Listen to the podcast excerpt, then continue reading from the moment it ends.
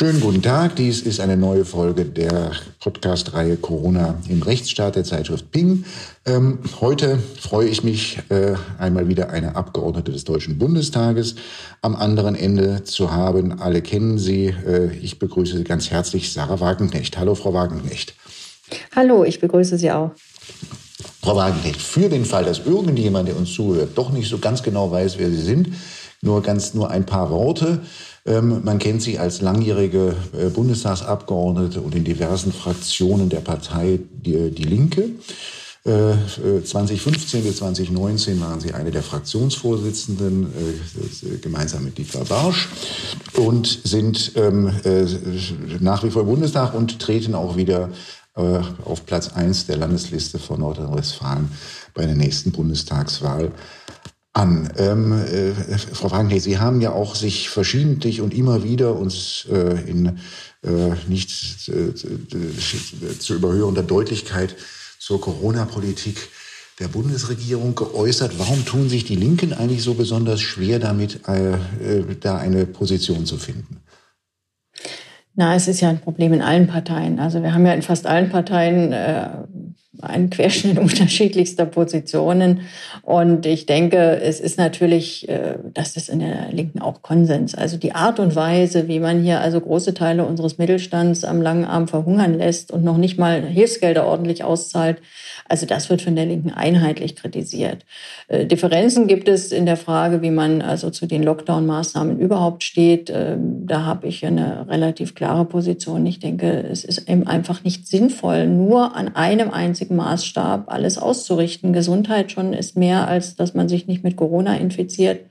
Und auch, äh, dass zum Beispiel Menschen jetzt in Existenzängste äh, geraten, dass ihr Lebenswerk zerstört wird. Das ist ja nicht nur ein wirtschaftliches Problem, auch das kann gesundheitliche Folgen haben. Also wenn Menschen große Angst haben, dann werden sie oft auch krank. Und all das wird ausgeblendet, all das wird äh, nicht in die Debatte einbezogen. Und das halte ich wirklich für ein großes Problem.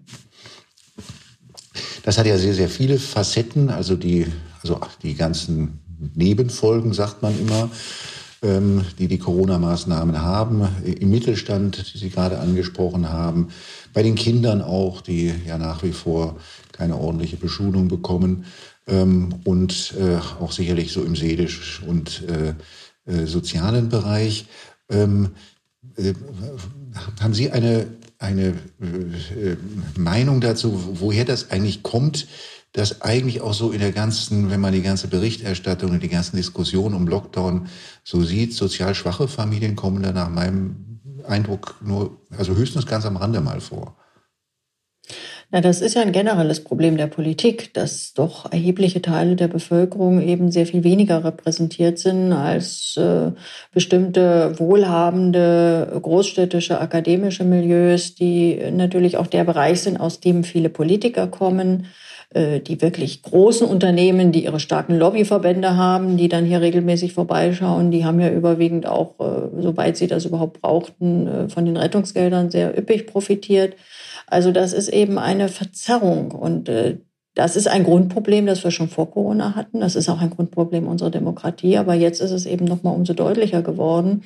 Und beispielsweise eben, wenn man so im Fernsehen zum Beispiel, wenn diese Geschichte mit dem Homeschooling debattiert wird, dann sah man meistens Kinder, oft in einem Einfamilienhaus oder in einer sehr großzügigen Wohnung, die saßen dann am Laptop selbst dann ist es noch schwer. Also auch das ist für Eltern ja ein, ein, Problem. Also auch wenn die Eltern im Homeoffice sind und dann noch die Kinder beschulen sollen, auch das ist alles nicht leicht. Aber das ist natürlich trotzdem noch eine Märchenwelt, äh, im Vergleich, also eine sehr, sehr positive im Vergleich zu dem, wie die, die Wohnsituation und auch die technische Ausstattung und auch die Unterstützungsmöglichkeit in Familien ist, die wirklich arm sind, wo es sehr viele Kinder gibt, die vielleicht äh, oft dann zu zweit, zu dritt in einem Zimmer wohnen, wo es natürlich keine Laptops gibt, wo es keine Unterstützung gibt, wo es auch mit dem Wegfall der Schule beispielsweise auch die, die Ernährung sich völlig verändert hat, äh, wo Kinder, das hat die Arche ja zum Beispiel, hat da schon im ersten Lockdown darauf hingewiesen, dass Kinder teilweise bis zu zehn Kilo zugenommen haben in der Zeit, weil sie sich nicht mehr bewegen, weil sie sich falsch ernähren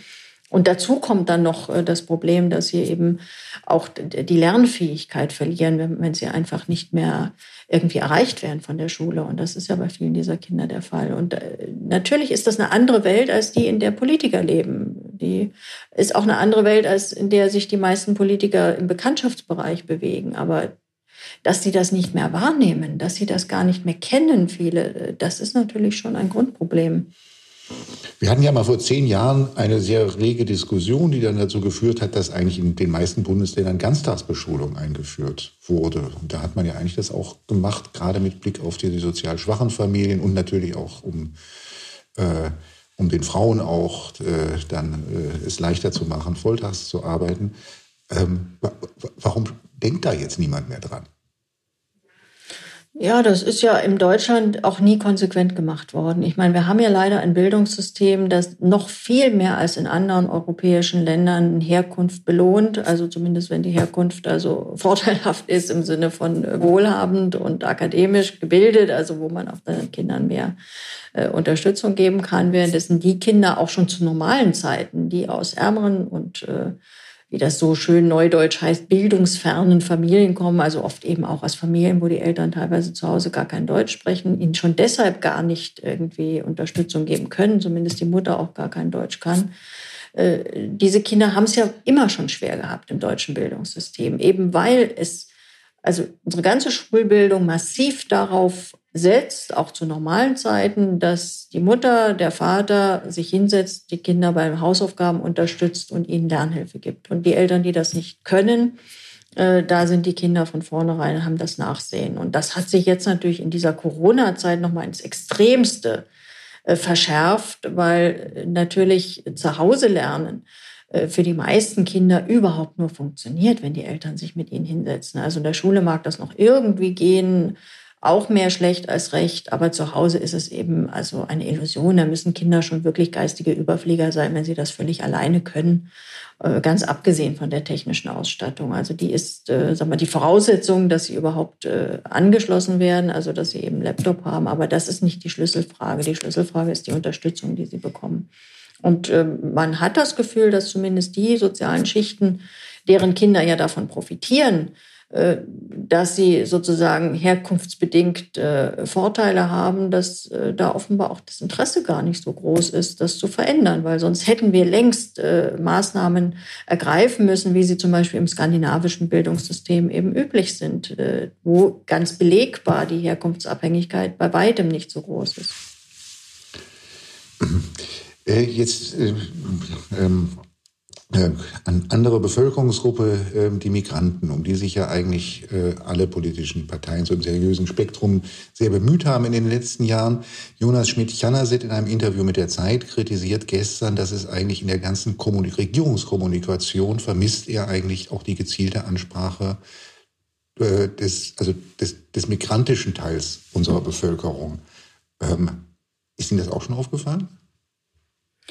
Naja, das ist ja, sag mal, ein Großteil der Migranten gehört ja zum ärmeren Teil der Bevölkerung. Und für die trifft eben gerade das zu, dass sie eben in der Politik immer weniger Berücksichtigung finden. Also, sag mal, wenn sie hierher kommen und man hofft, äh, dass es billige Arbeitskräfte sind, dann sind sie zunächst mal willkommen. Aber wenn sie dann einmal da sind äh, und ihre Probleme haben, dann werden sie eben nicht berücksichtigt. Also natürlich gibt es auch Migranten, denen geht es besser und äh, die haben dann auch eine deutlich andere Stellung. Aber wenn man sich so den Querschnitt anguckt, ist es natürlich so, gerade Kinder von Migranten sind ja in noch höherem Maße zum Beispiel von Armut betroffen als äh, Kinder deutscher Familien.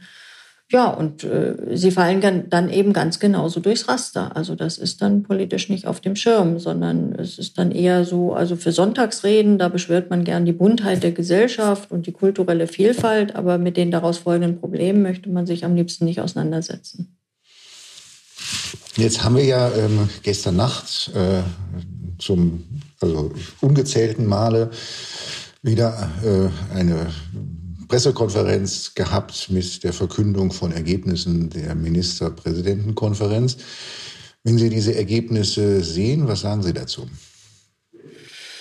Ich muss sagen, ich bin langsam wirklich äh, entsetzt darüber, wie dieses Land regiert wird. Also ich meine, es ist ja jetzt so, dass zumindest die Richtung sich etwas verändert hat. Sie geht jetzt etwas mehr in Richtung Öffnung. Das äh, ist ja erstmal erfreulich.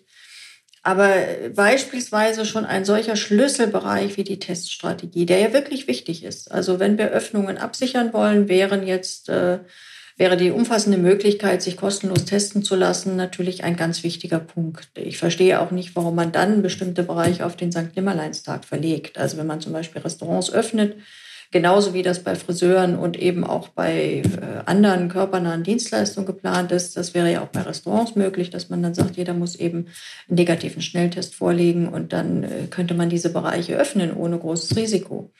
Aber schon alleine diese Schnellteststrategie, also die äh, in anderen Ländern äh, seit Wochen und Monaten läuft, und zwar ohne Limit, äh, wird ja jetzt gesagt, also einmal pro Woche darf man, ab nächste Woche muss man noch äh, abwarten, ob das wenigstens klappt. Ich frage mich, warum wir das in Deutschland nicht mehr können, was andere können. Also Österreich testet zehnmal so viel wie wir, Dänemark sechsmal so viel. Und die schaffen das auch logistisch und die machen kein Limit nur einmal die Woche. Also das kann man doch äh, machen. Und ich finde auch dieses Starren auf sogenannte Inzidenzzahlen, so als sei das jetzt ein objektiver Maßstab. Ich meine, Inzidenzzahlen hängen ganz stark davon ab, wie viel getestet wird. Deutschland testet aktuell relativ wenig, deswegen sind unsere Inzidenzwerte relativ niedrig. Wenn wir ernsthaft jetzt mehr testen, dann rückt natürlich der Richtwert, den man jetzt ja wieder äh, aufs Tapet gehoben hat, also 50, äh, in größere Ferne. Also wenn man mehr testet, steigen die Zahlen. Nicht, weil die, die Epidemie schlimmer wird, sondern einfach, weil man mehr findet.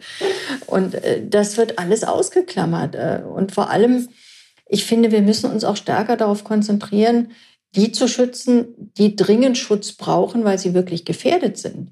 Also eine Inzidenz von 100 oder meinetwegen auch von 150 bei jungen Leuten, die vielleicht noch nicht mal Symptome haben, ja gut, wen kümmert die? Sondern wichtig ist, äh, sind die Übertragungen.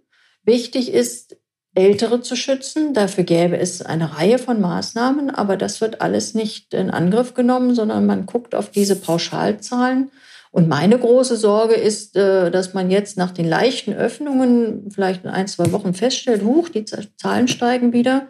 Dann weiß man noch nicht mal, ob das wegen der Tests ist oder weil wirklich mehr äh, auch Übertragungen stattfinden. Dann macht man wieder alles dicht. Das ist doch keine, keine Strategie, die ernsthaft äh, als begründet durchgehen kann.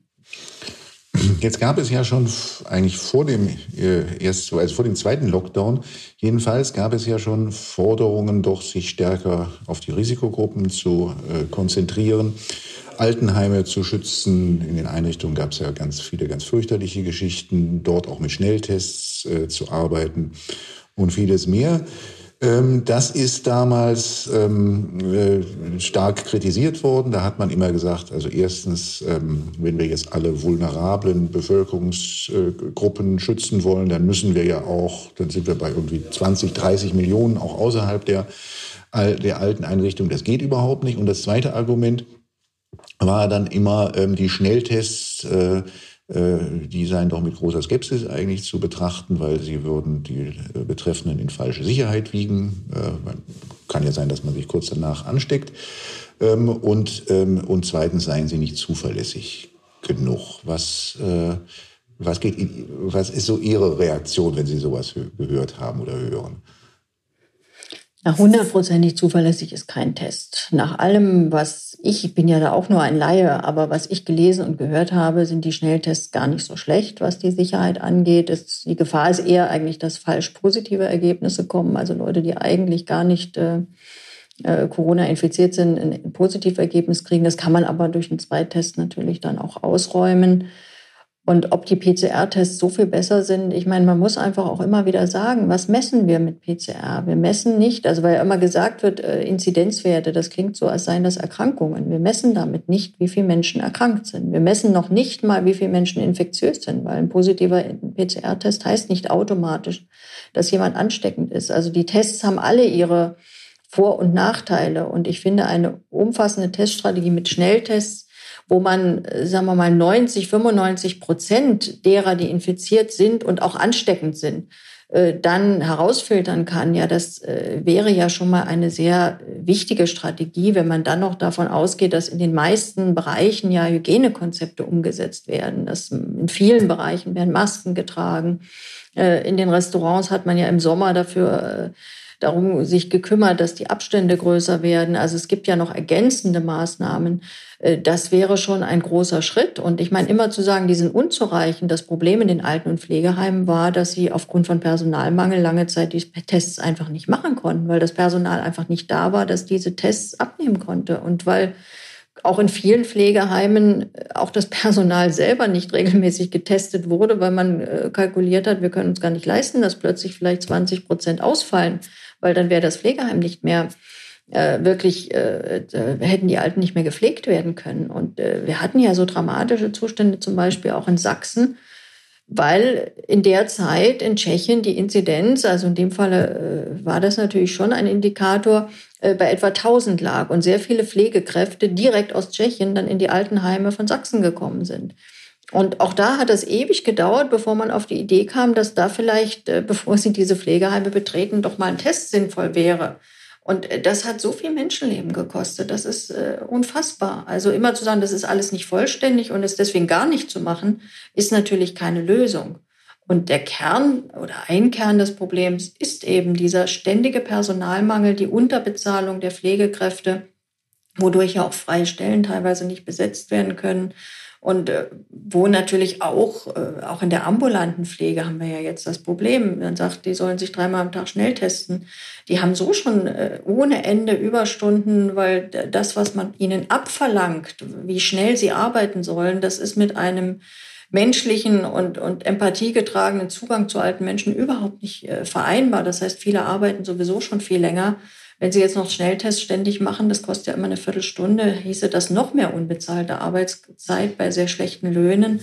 Da müsste man dringend etwas ändern. Also deutlich bessere Bezahlung und dadurch eben auch mehr Personal hätte in Corona-Zeiten schon bis jetzt sehr viel Menschenleben gerettet und würde natürlich in der Summe weniger kosten als diese ganzen verheerenden Lockdowns, äh, die ja im Monat etwa 60 Milliarden kosten. Personalengpässe in Pflege und dann auch in den Krankenhäusern, äh, die hat es ja eigentlich, also man muss ja nochmal ein bisschen blättern und, und in, in Berichten rückliegender Jahre äh, suchen, die hat es ja immer gegeben. Es hat aber niemand, es hat aber nie so das Interesse gefunden, wie es jetzt findet. Ähm, äh, wie, wie kommt das, dass auf einmal, äh, auf einmal man sich dafür interessiert, wie die oder die, wie die Kapazitäten in den Krankenhäusern sind, auf den Intensivstationen sind, während das ja eigentlich in den rückliegenden Jahren ähm, etwas ist, was jedenfalls nie so große Wahrnehmung gefunden hat. Na, zunächst mal ist ja erfreulich, dass es jetzt wenigstens wahrgenommen wird. Ich meine, rückwirkend muss man sagen, ich habe auch mit Pflegern gesprochen, die haben gesagt, jeder Grippesaison hatten sie also auch die Intensivstationen äh, voll und die Krankenhäuser am Limit. Das ist nicht so viel Neues. Und äh, es ist ja tatsächlich so, dass wir eben auch äh, zwar im europäischen Vergleich in Deutschland noch ein relativ gutes Gesundheitssystem haben, aber eben ein viel schlechteres als noch vor 10 oder 20 Jahren, weil massiv Betten abgebaut wurden, Personal abgebaut wurde, auch im Zusammenhang gerade mit Kommerzialisierung und Privatisierung von Krankenhäusern. Und jetzt ist das eben noch mal äh, ganz akut auffällig geworden, wo man auch in anderen Ländern gesehen hat. Also auch Italien hat ja sein Gesundheitssystem massiv klein geschrumpft. Und äh, wäre das nicht, hätten wir nie solche schrecklichen Bilder gesehen wie damals in Bergamo. Das hat ja auch etwas damit zu tun, wie viele Kapazitäten da sind. Oder Portugal, als da die Welle nach oben ging. Portugal hat äh, wirklich jämmerlich wenige Intensivkapazitäten. Und dann ist natürlich ganz schnell alles voll. Aber es ist leider, sag mal, die Wahrnehmung ist der erste Schritt. Aber der zweite Schritt muss ja sein, äh, dass wir etwas dagegen tun. Und da sehe ich bisher gar nichts. Also im Gegenteil, noch im letzten Jahr, also mitten als die ganze Corona-Fälle wütete, wurden in Deutschland 20 weitere Krankenhäuser geschlossen.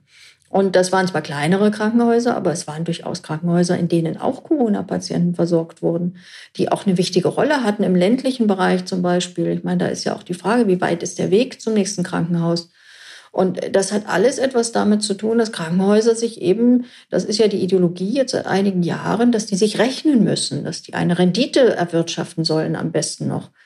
Und äh, das sind ja alles absurde Maßstäbe. Also ein Krankenhaus äh, muss sich im Notfall nicht rechnen. Das muss kranken Menschen die bestmögliche Versorgung bieten. Muss auch vor allem die Art Therapien anbieten, die für den Kranken am besten sind und nicht die, mit denen das Krankenhaus den höchsten Profit machen kann. Also schon alleine diese Um äh, Bewertung. Und diese Neuausrichtung bedeutet ja, dass Kranke nicht optimal versorgt werden. Also konkretes Beispiel, das ist jetzt nicht mit Corona, aber zum Beispiel gibt es ja seit Jahren das Problem, dass man viele äh, Gelenkprobleme mit Physiotherapie eigentlich besser lösen kann, auch im Hüftbereich, als mit einer Operation. Aber an der Physiotherapie verdient das Krankenhaus so gut wie nichts, an der Hüftoperation dagegen sehr viel. Also werden völlig unsinnige Hüft- und Knieoperationen verordnet. Also das ist schon lange ein Problem und Klar, jetzt ist es eben alles noch mal krasser geworden, aber bisher sind die Schlussfolgerungen, die die regierende Politik daraus gezogen hat, äh, ausgesprochen dürftig. Also man muss sagen, es sind so gut wie keine. Jetzt ähm, legen Sie ja ganz überzeugend dar, wie eigentlich gerade auch aus einer ähm, aus einer linken Politik heraus, die auch sehr stark auf äh, soziale Aspekte schaut, man doch sehr, sehr kritisch auch der Regierungspolitik jetzt äh, Zeiten von, äh, von Corona gegenüberstehen kann. Ähm, warum muss man dennoch befürchten, das haben Sie auch erlebt, dass man, wenn man dann so Kritik so äußert, wie Sie das tun, auf einmal in den Verdacht gerät, irgendwie von der Fahne zu gehen oder gar äh, in, in, in, die Nähe von äh, rechten Positionen zu geraten? Ja, wir haben leider in Deutschland eine wirkliche Veränderung des Diskussionsklimas oder genau genommen muss man sagen, eine zunehmende Unfähigkeit, irgendwie normale Diskussionen miteinander zu führen, wo man den Andersdenkenden immer noch respektiert. Also man kann ja anderer Meinung sein, man kann ja auch der Meinung sein, wir brauchen jetzt einen Lockdown, bis äh, Covid ausgerottet ist. Es ist ja eine Meinung. Ich teile die nicht. Ich halte das völlig unrealistisch und auch für in den Nebenwirkungen fatal. Aber es ist ja eine Meinung. Aber äh, wir, wir führen keine Diskussion mehr mit Andersdenkenden, sondern es hat sich so ein Spin entwickelt, wer anders denkt, ist ein schlechter Mensch. Der ist irgendwie, äh, also ich weiß auch, ich kriege ja auch dann den Vorwurf, wer zum Beispiel den Lockdown kritisiert, dem sei Menschenleben egal. Und das ist ja ein, also meine, Schlimmeres kann man ja jemandem nicht vorwerfen, als dass er sich sozusagen kalt über Menschenleben hinwegsetzt. Das ist also wirklich eine Unart. Es werden auch Debatten immer mehr moralisiert. Also man versucht eben, das Gegenüber nicht mit Argumenten zu schlagen, das ist ja eigentlich der Sinn einer demokratischen Debatte, sondern das Gegenüber moralisch herabzusetzen und moralisch in Misskredit zu bringen. Und das haben wir bei vielen Diskussionen schon erlebt. Also auch bei der Debatte über Migration war das ähnlich, wo man auch nicht mehr rational diskutieren konnte, sondern man war eben, äh, sobald man dann von dem offiziellen Narrativ abgewichen ist, äh, stand man irgendwie, war man AfD-nah und äh, auch bei der Klimafrage ist das so. Also wer jetzt nicht äh, dafür ist, dass man Strom und Sprit alles immer mehr verteuert, der ist dann ganz äh, gleich ein Klimaleugner, was ja auch völlig absurd ist. Und bei Corona hat sich das eben nochmal verschärft. Und ich finde, das ist eine ganz, ganz äh, ungute Entwicklung, weil eine demokratische Gesellschaft, die nicht mehr faire Diskussionen führt, auch von Respekt getragene Diskussionen führen kann, die, die gibt irgendwann auch ihren demokratischen Geist auf, weil das sind ja doch, also man muss ja Argumente austauschen können. Und ich finde zum Beispiel ein Grund herangehen in solchen Diskussionen, dass man also jemanden daran misst, ob jemand anders aus einem anderen Spektrum eine ähnliche Position hat, das ist völlig absurd. Also sozusagen, wenn die AfD sagt, die Sonne scheint und das ist schöner blauer Himmel, dann muss man trotzdem sagen, es sind aber düstere Wolken da, weil sonst ist man AfD nah. Äh, damit überhöht man auch äh, rechte Parteien, also zum Beispiel Parteien wie die AfD. Also weil sie ja quasi dann die Hoheit haben, zu definieren, was man sagen darf und was nicht. Also indem sie etwas sagen, äh, darf das dann kein anderer mehr. Also das ist äh, völlig, äh, also hat mit Diskussionskultur wirklich nichts zu tun. Kann äh, parlamentarische Opposition noch funktionieren, wenn moralisiert und nicht argumentiert wird? Es wird immer schwerer, vor allem wenn wir dann noch, äh, so wie jetzt, einen Regierungsmodus haben, der sich überwiegend ja auch jenseits des Parlaments bewegt. Also ich meine, diese äh, tolle Runde, die wir jetzt immer wieder erleben, Kanzlerin und Ministerpräsidenten, ist ja keine in dieser Form irgendwie in der Verfassung und im Grundgesetz vorgesehene Regierungseinheit. Und da werden jetzt immer fundamentale Entscheidungen getroffen. Und im Bundestag wird im besten Fall noch im Nachhinein diskutiert, oft auch gar nicht mehr. Und äh, selbst im Nachhinein sind ja dann äh, die Dinge ja schon beschlossen, da ist dann auch nicht mehr viel auszurichten. das ist ja auch ein Problem für Opposition. Also wenn, da gibt es ja dann gar nicht mehr den parlamentarischen Schlagabtausch, die parlamentarische Auseinandersetzung.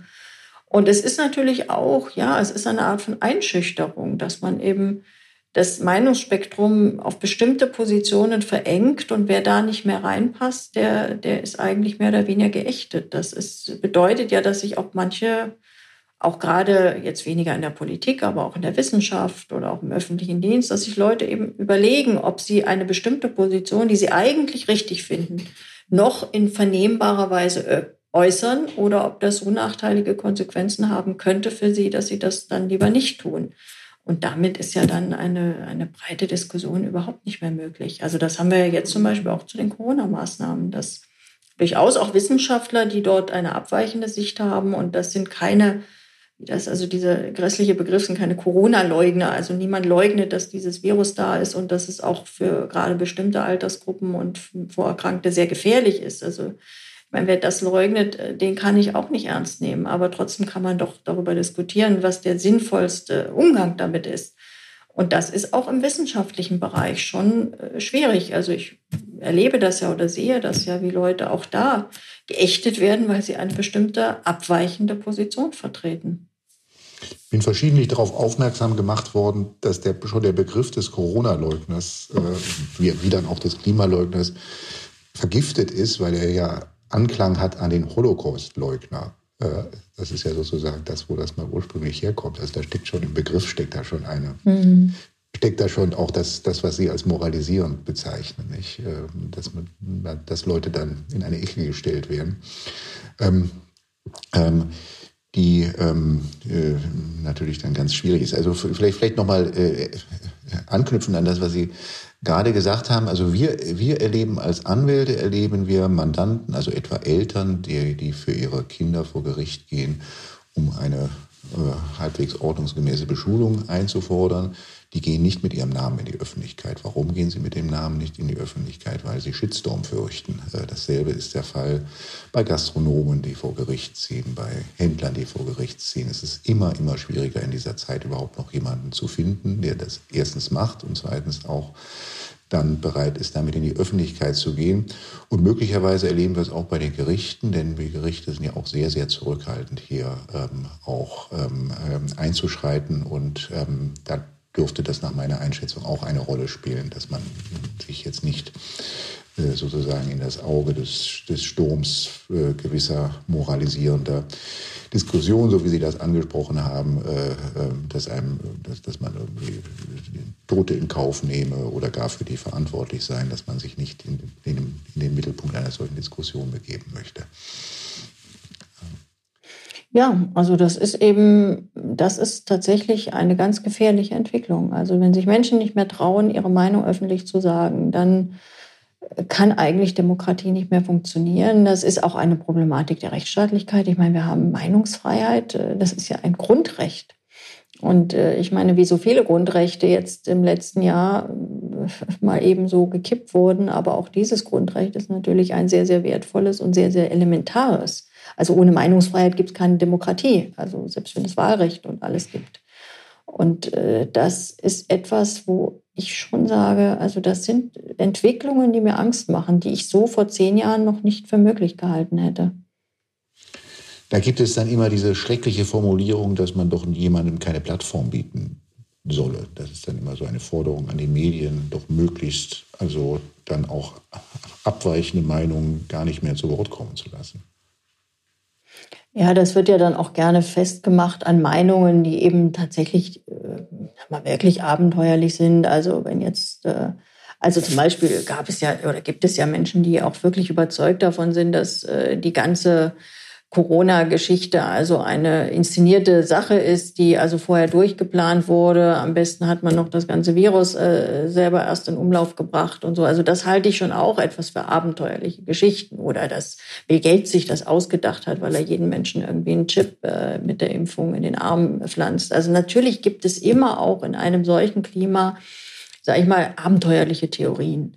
Aber das ist doch marginal und äh, damit muss man auch umgehen können. Und äh, letztlich fördert man die sogar, indem man eben dieses ein, ein Meinungsklima des Misstrauens hat. Äh, also je weniger die Leute das Gefühl haben, dass es offene Diskussionen gibt, desto eher ist ja dann sozusagen übers Internet kommen dann auch wirklich äh, fragwürdige Theorien hoch, die dann plötzlich eine riesige, auch große Verbreitung erreichen. Je offener man diskutiert, je argumentativer, argumentativer man diskutiert, desto weniger Chance haben solche Theorien. Aber eine, ein berechtigtes Infragestellen der Maßnahmen, äh, das muss eben auch dann die Chance haben. Und es kann sein, dass das dann vielleicht die Leute auch überzeugender finden. Und äh, ich, mir macht auch Sorgen, wie wir doch auch medial, also dass ich, ich meine, in den letzten Wochen ist das ein bisschen gekippt, aber vorher war es doch sehr, sehr klar. Also die, die Ausrichtung auch der großen Medien, auch der öffentlich-rechtlichen, die ich wirklich für, für wichtig für eine Demokratie finde. Also ich bin froh, dass wir öffentlich-rechtliche Sender haben, in dem Sinne, dass nicht alles privatisiert wird. Aber wenn die dann äh, wie so ein Staatsfunk äh, funktionieren und quasi so ungefähr nur noch die Meinung des Kanzleramts wiedergeben, dann ist das eben auch kein unabhängiger Journalismus. Und das fördert eigentlich eher, dass sich Leute dann da völlig ausklicken und im Netz umgucken. Und da ist eben auch viel Fragwürdiges unterwegs. Das, äh, das ist so, ja. Aber äh, das kann man auch nicht verhindern. Und ehrlich gesagt, äh, die Art, äh, wie man jetzt Internetkonzerne dazu ermutigt, also fröhlich Zensur auszuüben, die finde ich jetzt auch nicht besonders äh, prickelnd. Ich war vor kurzem in einem Interview für einen Fernsehbeitrag irgendwas nicht sehr Wichtiges, bestimmte Praktiken im Handel und ob das, ob das so erlaubt sei oder nicht. Und ich habe gesagt, ja, ist so erlaubt. Habe nachher gesehen, dass, dass ich rausgeschnitten war aus dem Beitrag. Statt mir war, war dann Karl Lauterbach drin und wetterte darüber, wie, also wie unmöglich ja, das doch passt, das sei. Also leider. Mhm. Mhm. Mhm. Ähm, ja, das ist, das ist, ähm, das ist in der Tat ein Problem. Und die, also die, die Verschwörungstheoretiker, kurz vielleicht noch dazu eine Anmerkung, äh, mir auffällt, die Verschwörungstheoretiker, die oft so aus einer esoterisch-grünen Ecke eher, eher, eher kommen, ähm, das, die sind natürlich auch ein Symptom äh, einfach dessen, was in den Menschen vorgeht jetzt, nicht? Weil sie, das ist ja, es geht ja doch, es geht doch ja allen auch, oder jedenfalls sehr vielen nervlich sehr stark auf die äh, das, Belastungen und da entstehen natürlich so. auch dann auch absonderliche, äh, dann diese absonderlichen Theorien. Nicht? Aber ich glaube, es ist auch, weil die Leute ja gar nicht mehr wissen, worauf sie vertrauen können. Mhm. Also wenn sie nicht mehr das Gefühl haben, dass das seriös berichtet wird, sondern dass eher propagandistisch berichtet ja. wird, dann, dann schwindet das Vertrauen. Und wenn kein Vertrauen mehr da ist, ja, dann wendet man sich eben Bereichen zu, wo dann eben Theorien in Umlauf kommen, die tatsächlich also jenseits der Realität hm. sind. Frau Wagenlicht, ich würde ja gerne noch lange mit Ihnen weitersprechen, aber unsere Zeit ist um. Deswegen darf ich Ihnen an dieser Stelle ganz, ganz herzlich für dieses äh, spannende Gespräch danken. Sehr gerne und alles Gute für Sie. Gleichfalls.